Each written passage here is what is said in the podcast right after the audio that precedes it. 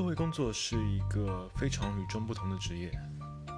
一般的 therapist 或者 counselor，我们所称为的咨询师，会指导个人去解决他们的内部斗争，而社会工作者呢，则会超过这一点，会考虑到这个个人的关系、他们的家庭结构、社区环境和影响他们的一些政治呃决策。有了这些信息，社会工作者能够帮助来访者来创建一个计划，以确保个人的福祉 （well-being） 可以得到保障。这种对某人的生活产生影响的能力，也是之所以 Forbes 福布斯会把社会工作列为第七大最有意义的工作的原因。毫无疑问。社会工作在我们的社区和更广泛的社会运作当中，发挥着非常重要的作用。社会工作者会期待改善我们生活、我们社会所面临的挑战，但重要的是要考虑他们个人在这个行业、这个职业中所面临的挑战。而更重要的是，我们必须要用解决方案来迎接每一个挑战。所以今天我想和大家聊一聊社会工作者会遇到的五个挑战，以及我们怎么样可以去克服它们。第一个挑战是和弱势人群一起工作。这个领域的工作会看到你和儿童和成人在个人层面上互动，而他们可能会面临。身体残疾或者是精神健康问题，这项工作的另外一个方面呢，将涉及与这些弱势群体的家庭、教师以及他们的社区合作。和弱势群体一起工作是有挑战性的。我有一个同事，他是在 Child Protective Services，呃，儿童保护机构工作的。他跟我说过，曾经他会跟一个小组建议说，那个孩子不应该和他们的母亲再接触了，而这件事情是会当着那个母亲的面来宣布的，这一点其实非常困难。暴露在这些高度情绪化的情况下面，会容易导致同情心疲劳。Compassion fatigue，就像我说的，这点非常困难，是因为要保持不受令人痛苦的案件的影响，这件事情是非常困难的。特别是当你每天都在处理这些案件的时候，社会工作者可能会出现人格解体 （depersonalization）、情绪衰竭，我们之前聊过。Emotional exhaustion，或者是一些更加容易辨别识别的症状，比如说头痛。那我们该怎么做去迎接这项挑战呢？我会推荐练习情绪复原力 （emotional resilience），它可以帮助我们处理危机并恢复到危机的前的状态。情绪复原力不是一项人格特质。这意味着你可以采取一些方法来帮助发展你的复原力。你可能会发现，留出时间来练习正念，可以帮助你管理压力，或者是更专注于工作和生活的平衡。它可能会让你更加容易在下班之后关闭一些阀门，能够在你个人的家庭生活中更有存在感。归根结底，你需要弄清楚哪种方法对你是有用的，因为每个人可能适用的方法是不一样，而这需要一些时间和耐心。你可以罗列一系列你对这个社区的积极影响，并把这些影响和你所面临的压力进行比较，这可能会让你想起来你为什么一开始会变成一名社会工作者的原因。第二个社会工作者会面临的挑战是不可预期的时间表 （schedule）。很多社会工作的工作时间，并不是那种传统的周一到周五的工作时间内。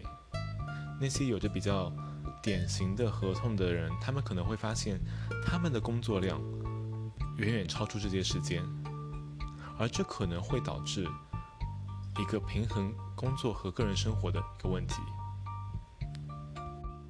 比较不幸的事情是，我们的社会需求发生了很多变化。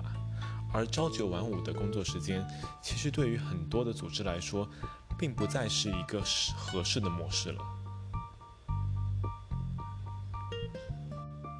当然，一个灵活的工作 routine 程序也是有好处的。你可能会找到时间来上一些运动课，或者是阅读书籍，以这样的形式来进行心智训练，或者说。它也可能会帮助你关注于在这样一个不可预测、不可预知的职业中工作的价值。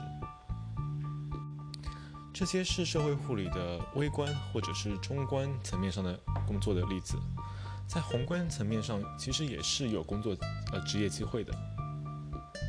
社会工作者会参与到我们的整个一个健康护理系统的法律和政策当中。因此，作为一名社会工作者，我希望你记住：虽然社会工作不总会提供传统的时间，也不一定会有传统的职业路线，但是每一个人都可以选择他们自己的方向，而且有这么条这么多条路可以选择，你完全可以根据自己的情况来做这个决定。社会工作者会面临的第三个挑战就是，花在行政管理的时间，比花在病人来访者身上的时间多得多。最新的一项研究会发现，社会工作者现在将高达百分之八十的时间花在电脑上，花在归档文件上，而只留下一小部分时间来提供。直接的社会支持。当然，这并不是唯一正在经历这种转变的职业。其实，像建筑工人，他们其实平均每年也会花费在呃文书工作上面，有差不多九十多个小时。而护理这个职职业更多。我有很多的同事都是嗯护士、护工，花在文书上面的时间远远限制了他们能够帮助病人的时间，而解决这个问题是非常迫在眉睫的。迎接解决这个挑战的其中一个方法就是说，考虑一下在软件的帮助下精简你的一个。caseload，你的案件量。现在市面上有各种程序，不管是移动程序或者是桌面程序，这些程序可以帮助做很多很多的事情。不管是从存储病人的档案，到跟踪他们的进展，我们要考虑的问题是怎么样让收集信息的这个过程更加的有效。这样子，我们才可以间接减少个人需要手动的去履行这种行政职责的时间。的确，文书工作 （paperwork） 是一个我们必须接受的一种生活方式。所以，说到底，这还是一个我们怎么样可以优化过程的问题。社会工作者碰到的第四个。挑战是，我们的我们接到的案件数量会减少，但是工作量却没有减少。整体社会的一个人口老龄化，会使成人社会服务的需求每年增加百分之三。此外，随着患有精神健康疾病的人数也不断增加，我们会看到说，对于该专业专业。呃，该专业、该领域有专业知识的社会工作者，这种需求会是激增的。但是呢，你会发现说，其实全球范围内，或者说嗯更偏向发展国家，其实总体的一个 case load，总体的他们一个案件量是有所降低的。但是你没有办法把案件量的降低和工作量的减少联系起来。不管你是服务于机构或者是私人职业，你需要有一场对话，这场对话是关于案件量和工作量的。我们需要确保说，社会工作者不会被压垮，不会因为没有办法。为每一个案件提供他们所期望的护理水平而沮丧。最重要的是，这样子他们的一个福祉不会受到影响。如果你是受雇于机构，那和你的主管进行会谈是提出提出这类问题的一个非常理想的时机。如果你的雇主没有为你提供这样的机会，那你需要去主动的要求这么做。你可以提议将案件量作为一种工具来评估你的工作量，这个是不是可以控制的？这个是不是能够被管理的？这样子可以帮助你和你的主管达成共识，来了解目前对你的期望到底现不现实。社会工作者会面临的第五个挑战就是。这个社会正在发生转变，这不是坏事情，这绝对不是坏事情。人们对于自己的一个生活方式有了更多的选择，家庭不再是传统意义上的家庭，我们可以看到动态和支持系统的变化。就像我之前说的，我们的人口正在老龄化，更多的人需要精神健康疾病的支持。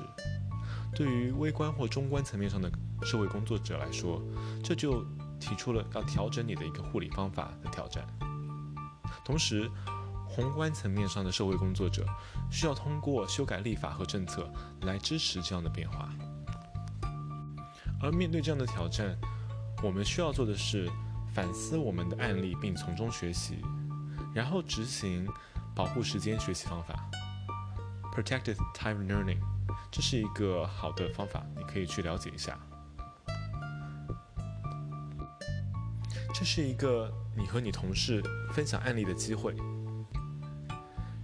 你可以把它想象成是一个共享大脑，然后你可以受益于这样共享大脑的力量。这不仅是一个分享知识的机会，而且是一个从不同的角度去学习的机会。而这个过程可以帮助我们的一个专业发展，所以 continuous learning 继续学习。是一个非常重要的事情，这是一个必要的，而不是一个奢侈的事情。总而言之，社会工作是一个非常具有挑战性，但是又充满价值的职业，一个专业。我们碰到的高度敏感的案件，会给我们带来独特的挑战。与此同时，社会工作中我们工作的压力可能会比以前更大一些。